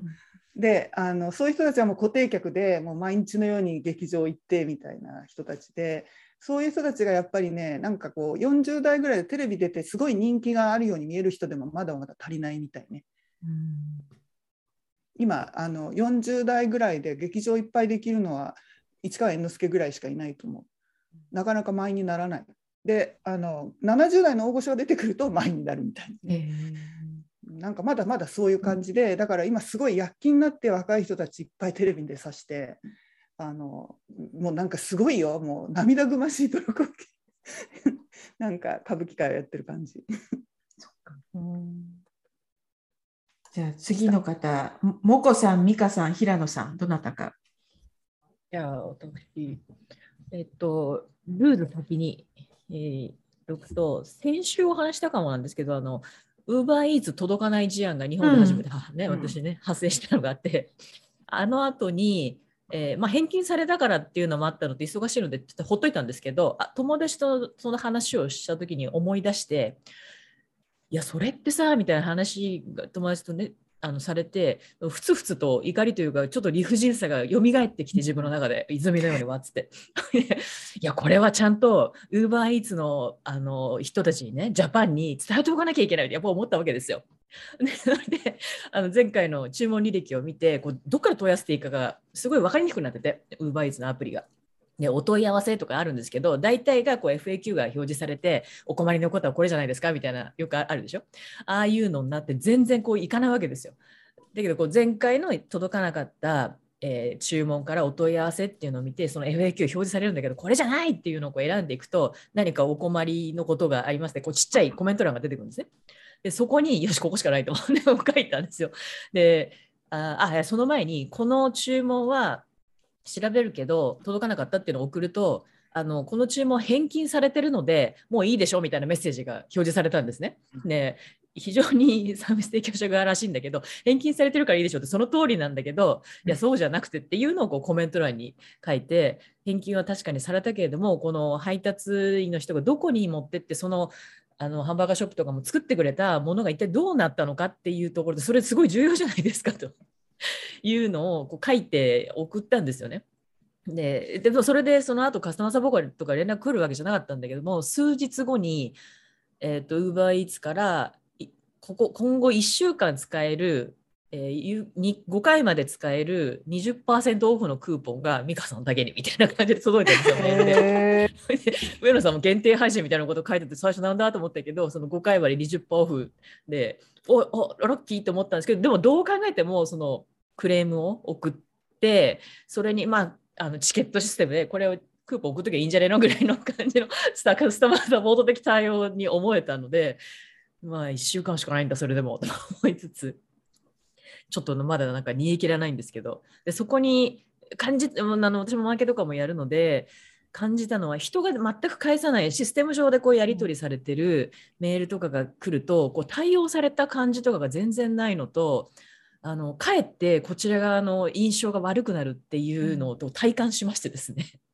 こう昨今のそのマーケティングの最適化されたツールの利用とか、あとはカスタマーサポートを減らす工夫とかっていうのがなんか逆の方向に行っちゃってて、ウーバーイーツこれ大丈夫かなっていうのを思いました。で、他のサービスとかもツールバンバン入れるんだけど、そうやってこうひ人が介さない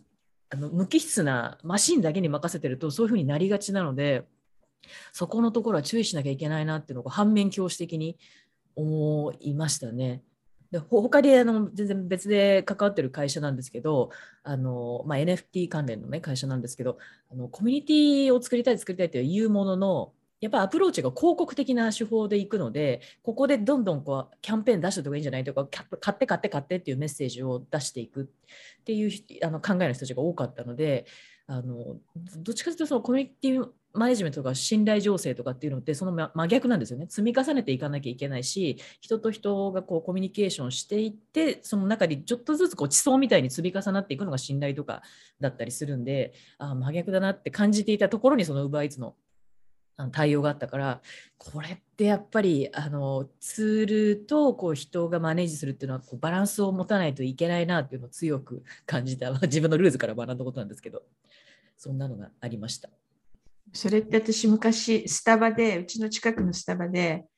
あの私の頼んだものが全然出てこないわけ。でなんか読んでたから随分気づかないうちに15分とか20分とか経っちゃってあれ？なんで来ないんだろう？たっと気がついてあのカウンターに行ってあのずいぶん前にラテ頼んだんですけどとか言ったら「おう」って言ってラテ作ってくれてさりげなくラテ無料券と2つ、あの、無料券とラテをくれたのね。であ、無料券くれたの？無料券くれたんだけど、でも、そのウーバーイーツがやったこととあんま変わんないよね。そうです、そうですね、そうですね。え、それが、それをなんか普通のメールで見るだけかっていう、なんか違う、なんなんでしょう、なんかすごい煮え切れないものを感じましたけど。そっか。でもね、なんかね、無料券ってさ、うん。無料でもらえるじゃん。うん。でも、20%オフって使わないといけないから、そうね、結局買ってくれなんかまた、また売ってるってことなんだよね。うん。そう。ですよね。でそのメールもあのキャンキャンペーンで使ってるだろうなっていう文面なんですよ。今だけ特別なみたいな感じで、それがいきなり来るから、あおそらくこうこうあのクレームメールに対応なんだろうけど、文面は完璧にキャンペーンなんで使使い回してる中はありましたね。なるほど。じゃあ、ウィンは何ですか？ウィンはね、ウィンはあの私のウィンというより衝撃だったやつ、あの数日前に、えー発表になったあのアメアメカっていうロボットの見ましたあの、えーちょっとここにここに貼ろうかじゃあ。あの怖い人？怖いくないんですよ。不気味の谷を越えてきたなっていう見た見たロボッ。トで見ましたあのこの本当数十秒の動画なんですけど、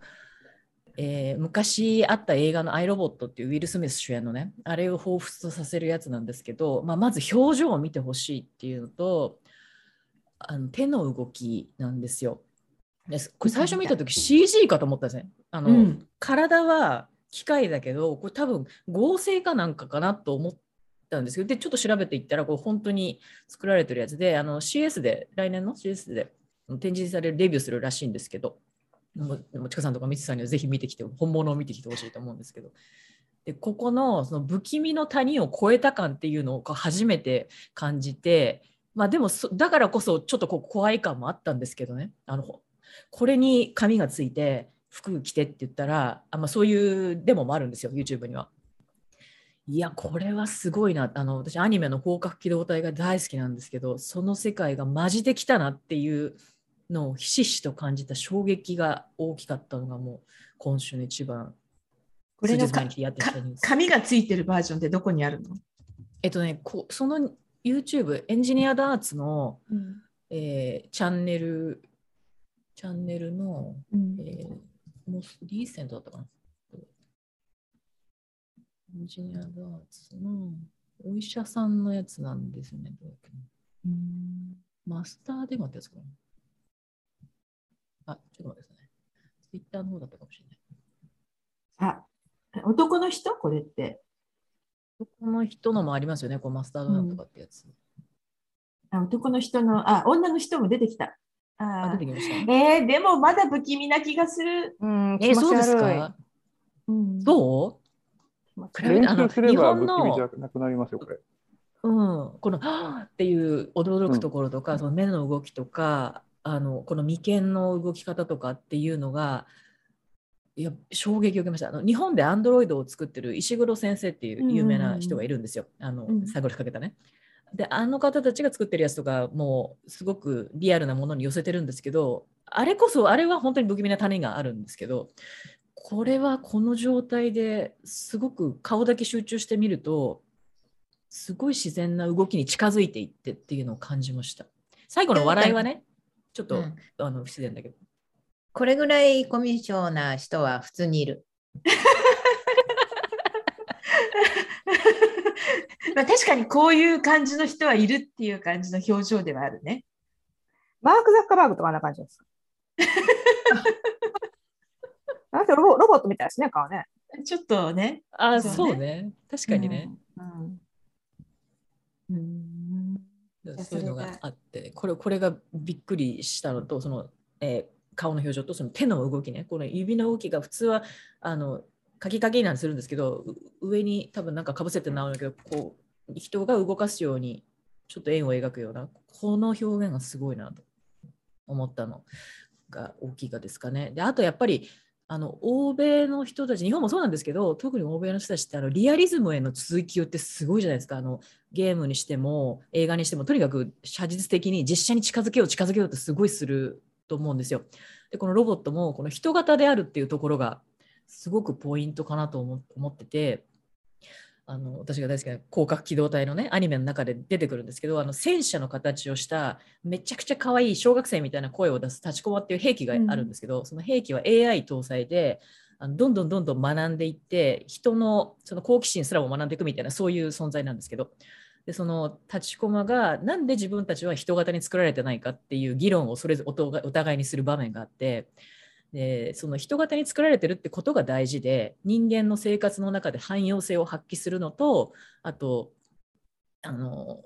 人が人型になるってことで感情移入もできると。で自分たちが人型に作られてないのは変に感情移入されないために。で AI もどんどん進化してるから。あのそこの感情移入させられさせないためでしょ？っていうのをお互いに会話してるとこがあってそれをふと思い出しました。だから人型であるってことは人間の世界でやっていくときにはあの重要なんだろうなっていうのを思いましたね。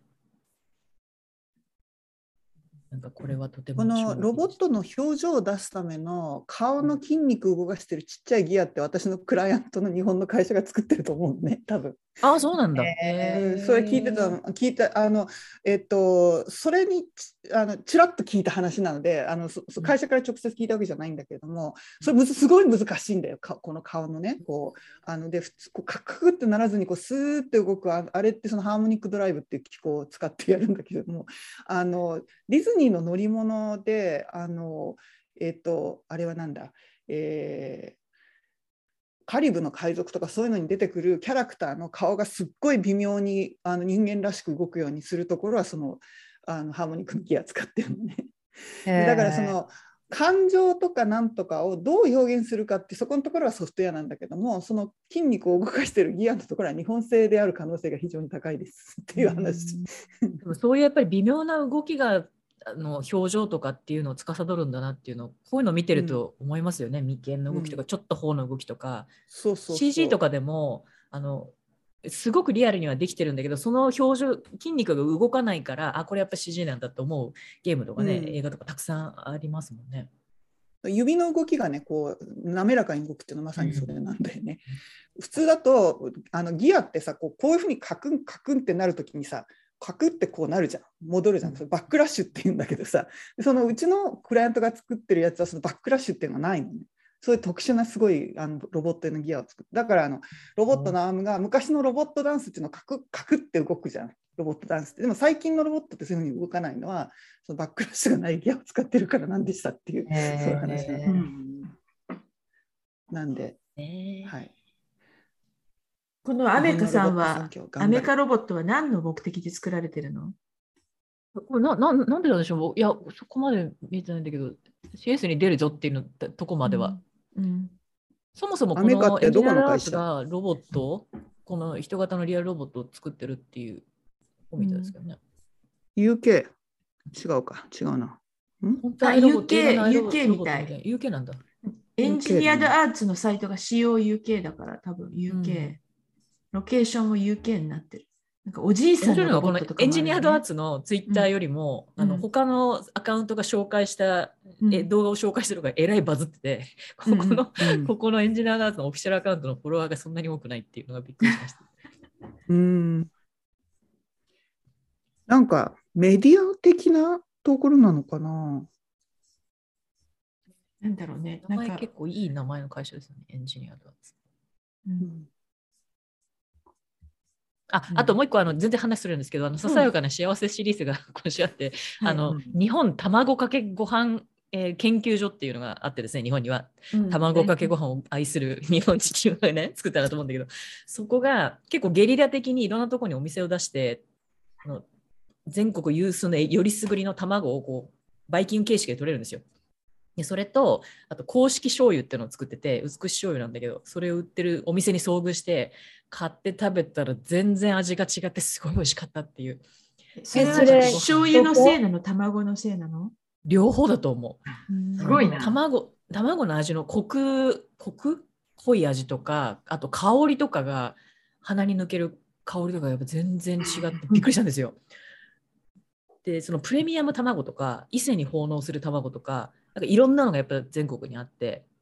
で公式醤油もあのお出汁が入ってると思いきやそんなにお出汁が入ってなくて薄口であのでもおお出汁買えるようなそんなやつだったんですけど。とてもとても美味しかったです。え、それ東京ですか？そう、出てたのは二子玉川に。あショップが出てて1週間ぐらいで、で、その日、月によって出る場所が変わるんですよね。日本卵かけご飯研究所のサイトに行くと出店情報が出ます。はい。じゃあ、もこさんか平野さん。じゃあ、話していいですか？はい。先に。あのールーズかウィン、まあちょっとあんまりないんですよ。ルーズもウィンもなんだけど、なんか12月入って急にめちゃめちゃこう夜が忙しくなりまして、まあいいことなのか悪いことなのかわかんないですけども、1日一晩24日までの間は一晩しか空いてないぐらい。すごい。会食でってことですか？うん、会食かえー、そんなになったの？会合とか、まあ、いろんなものがドドッときまして、で、もうなんか、ラバさんじゃないけど、まあ、ちょっと行く前すごいき、なんか言うて、行くと楽しいんだけど、なんかしんどいなーっていうふうにちょっと思ってて、で、えっと、4日ぐらい、まあ、1日から4日ぐらい、まあ、毎晩、正確に言うと29日から今週毎晩だった。なんだけど、え辛くないですか、うんえ？ま、毎日は結構辛くないですか？いや、辛いんだけど、まあ、お酒をほぼ一滴も飲んでないので、それはちょっとあれなのと、ちょっと昔みたいににあの2軒目行こうとかはないし、始まりが早くなったので、まあちょっとマシ。でもまあ、行くと何時から？楽しい。何時から何時とか？6時とかになった。前は7時半とかだったのね。うんうん自分で設定したら絶対7時半だったんだけど、うん6時からとかなのでう、んちょっと楽。じゃあまあ9時ぐらいには終わるって感じ？そうそうそうそう、9時過ぎには終わってっていう感じなので、まあ、これぐらいだったらいけるかなっていう感じなんですけど、まあ、なんとなく騒がしくなってきました。でも、多分どっちかっていうと、次またオミクロンとか来たら、出られなくなるから、まあ、今の間にやりましょうよみたいな のが固まってる感じ。うん、みんななんかそんな感じで出かけてます。海外帰国組は今なんか次々にみんなキャンセルしてる。ああ、わかる。うんなんかね自分は入れるけど、あのアメリカ国籍の旦那が入れませんとか、なんかいろいろいろいろみんな言って。でもなんかまた方針ちょっと変えたんじゃないの？日本政府。違うのかな？私はなんかそのいや、ビザは全部キャンセルされましたよ。海外海外の人に関しては変わってない。でうん日本人が帰国そう。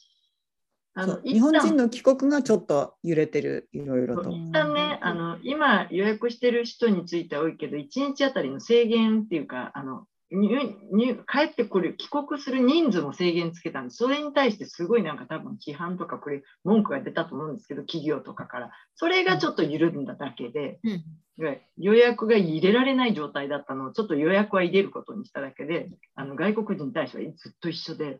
その辺、6日の。ていうかもう短期ビザと取れたやつを全部キャンセルしたんですよ。だから明日出発みたいな人のビザがキャンセルされたわけですよ。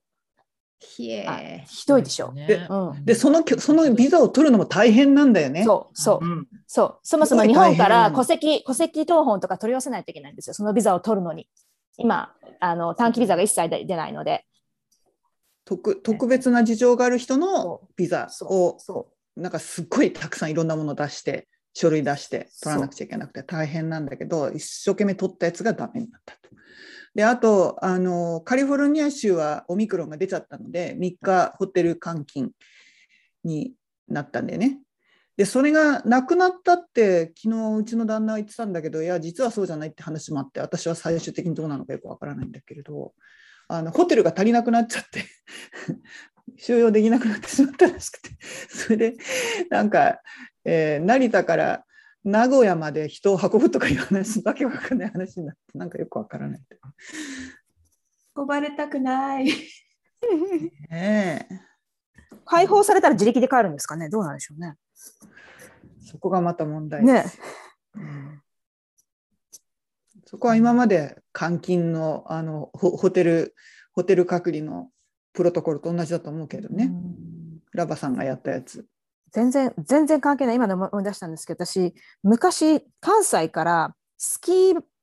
スキーに行こうとしてで夜行バスで昔ねあの、まあ、今もあるのかもしれないけど夜行バスで乗ってあの乗って行って朝着いて朝滑るみたいなそういう強行日程で関西から行こうとして。で夜行バスでこう、まあ、関西の方だってなんか基礎あななんだっけ志賀高原とかね。なんかその長長野のこう山こう雪深いところが一番、まあ、手頃なんですけど。であのーなんか名古屋付近を通ってるもう夜中ですよもうめっちゃ夜中なんだけどってる間に雪が深くなってもう到着できないみたいな状態になったらしくてなんとそのバスもうあのこのこれ以上進めませんのでみたいな感じで名古屋で朝早朝ですね5時ぐらいに降ろされてなんかこう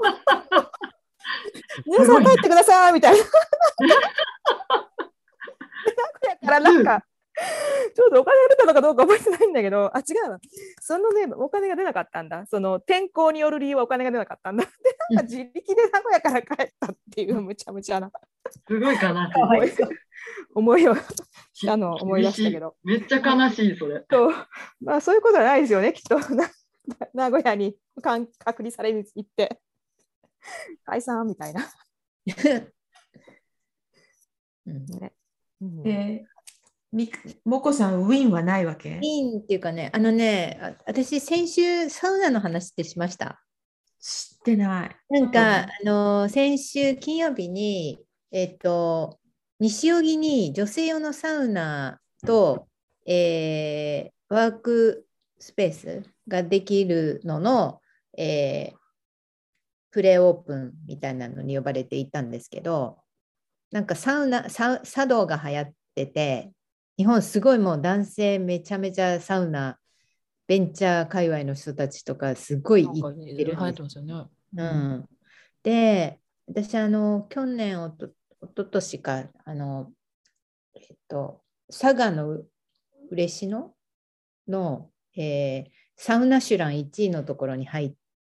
たので、サウナに目覚めて、めちゃめちゃいいあのサウナだったんですけど、デザインもすごい素敵だし、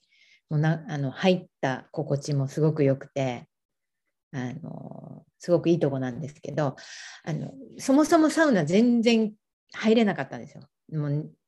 汗が出ないタイプなんで 私自分がね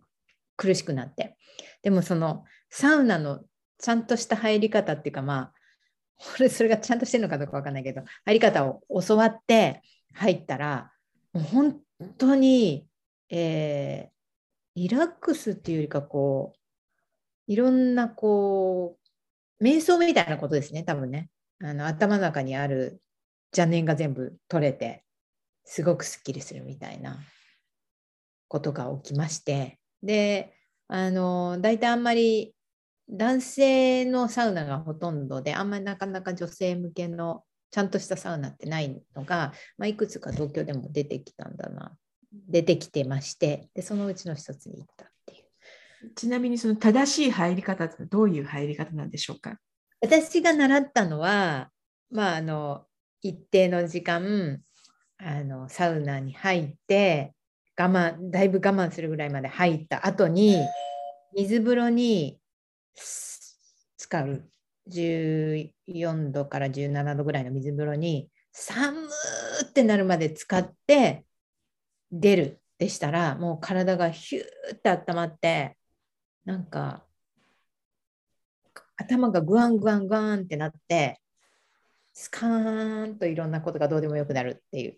え、その後はもう入んなくていいの？サウナに。いやなそれを何度か繰り返すってあいう。ーうん、で、まあ、そのその後何も入んなくてもいいのよ。入んなくても寒くもないし、あの気持ちいいっていう感じで。で、その嬉野のあの佐賀のところは、えーっと、温泉もあるので、で外で寝っ転がっ水風呂入って外で寝っ転がったらそういう風な状態になってまた水温泉も入ってよくてみたいなのすごく良かったんですけどあのサウナ。ちょっとみんな やややったことないと多分ピンとこないと思うんですけど 一度やると。すごいハマりますっていうなんだって何きっかけなんでしょうね。本当流行ってますよね。なんかすごい流行ってる。なななんでなんだろうっていう、なんかじわじわじわーっときて。うん、なでみんな結構なんかサウナの中でビジネスの話とかしてるのね。で昔のタバコ、ですよね、タバコ部屋なくなってなんかまあとかね変な飲み会とかでしか話されないようなことはなくなってでもやっぱりなんか、うんえーそういうなんていうかなかなか難しいですね。だからその時はあの女子だけでビジネスの話してみました。おーサウナ、サウナ談義。サウナ談義。そサウう。ナいい。サウナ大好きです、私も。あそう隣で寝る,、寝ると言ってる人がいるので脱落します。わかりましたお。やすみ。なさい。ごめんなさい。もう夜なんだっけ？夜ですよ。ですそっか。じゃあ最後、平野さん。平野さん、固まってる？これ。あ、固まってなかった。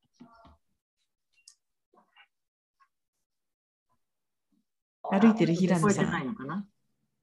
こえてます。聞こえてます？はいち聞こえてますね。ょっと待ってください。うん今、コネクションを変えまはい。す。よいしょ。サウナ気持ちいいよね。でミストサウナっていうのはいいんですか？悪いんですか？何サウナ？ミスト、あの霧が出るサウナ。ああ、えっ、と、スチームルームみたいなやつ。そうそうそうそうそう。すごいいいと思いますよ。順私は順番に入るんですけど、えミスえトとうん乾燥した方のサウナうんを順番に入ってるんですけど、結構。うん、そっか。では、私がサウナの話の後に、なんか今週のウィンドルーズのキーワードっていうのは、オファーっていうキーワードがついてましてですね、ウィンもルーズも両方ともオファーに関してる話なんですけど、えーっと、ルーズは、えーずっとこう家探しをしていたんですが、ようやくオファーを出したいところが見つかって、オファーを出して、で、ちょっと値切ってオファーを出したんですね。で、それを値切った理由が、その、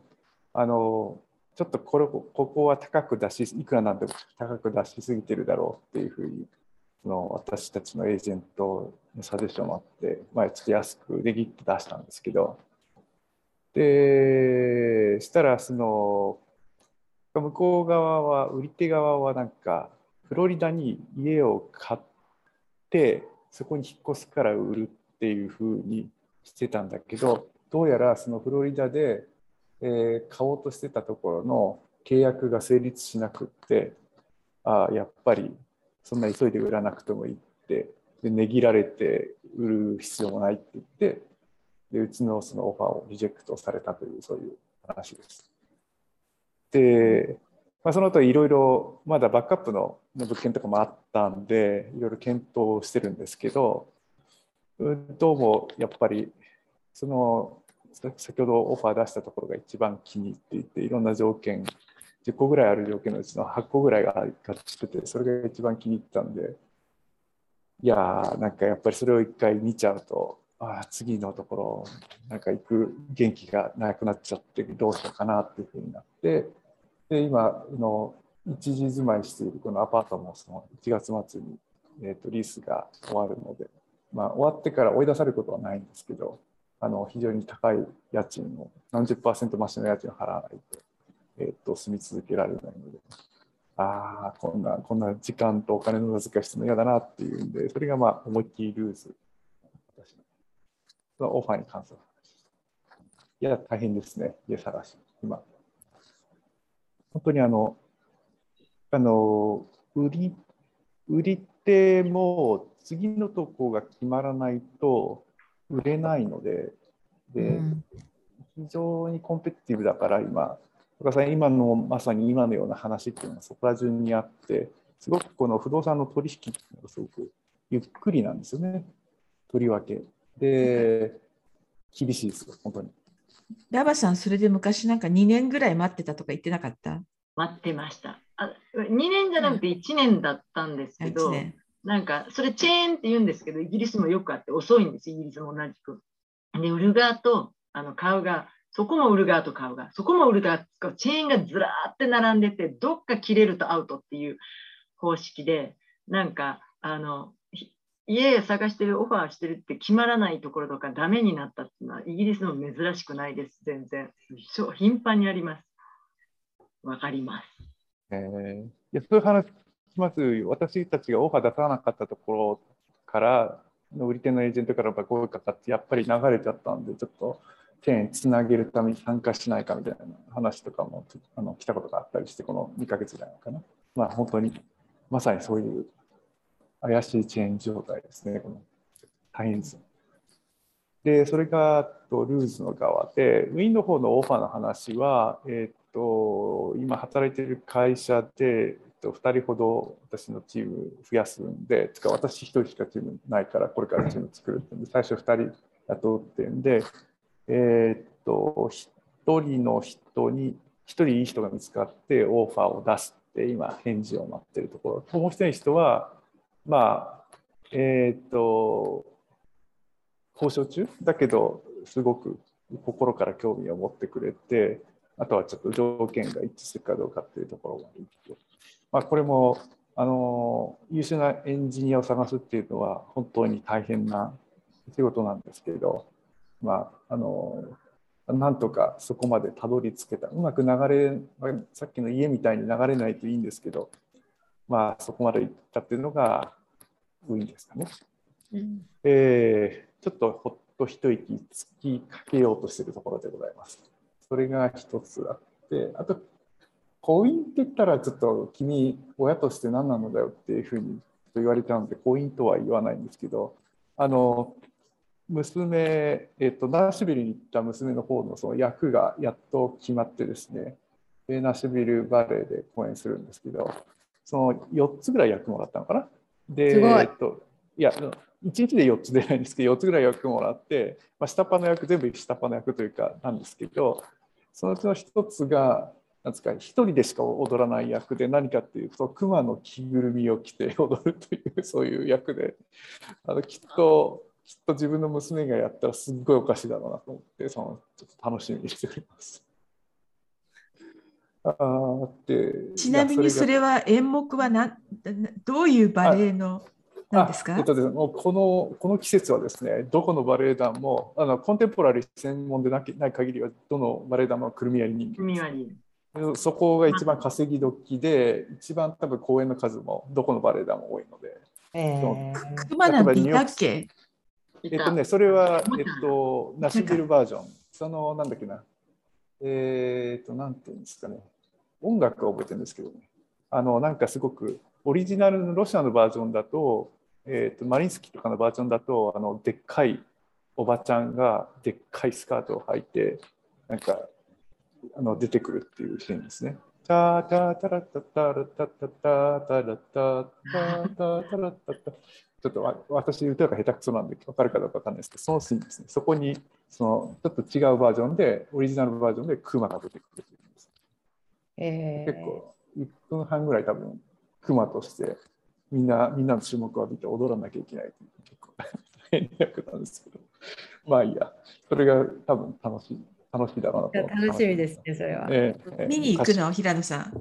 や、行きます、行きます、行きます。えー4回チケットを4回分買って、それから私3回か、3回だけ買って、3回分見てきます。うんもう一人の方、もう一人の方、双子のもう一人の方のダンサーも踊ってるんですけど、まあ、残念ながら、えーちょっと国が遠いということと、あの、ちょっと見に行ってあげられないんですが、あの入国した後のそのコロンティーンとかっていうのは、多分2週間とか3週間、結構厳しい国なので、ちょっとそこまでしてはいけないから、まあ、ちょっと今回見に行けないんですが、もう一人の子もいっぱい役をもらって、ひいひい言いながら、えーっと、くるみ割り人形をやっております。はい。二人とも同じことやってるのおかしいですよね。おめでとうございます。ありがとうございます。はい、以上でした。ございます。じゃあそんなところですかね、今日は。ありがとうございます。はい。じゃあ皆さん、た来週。また来週お元気で来週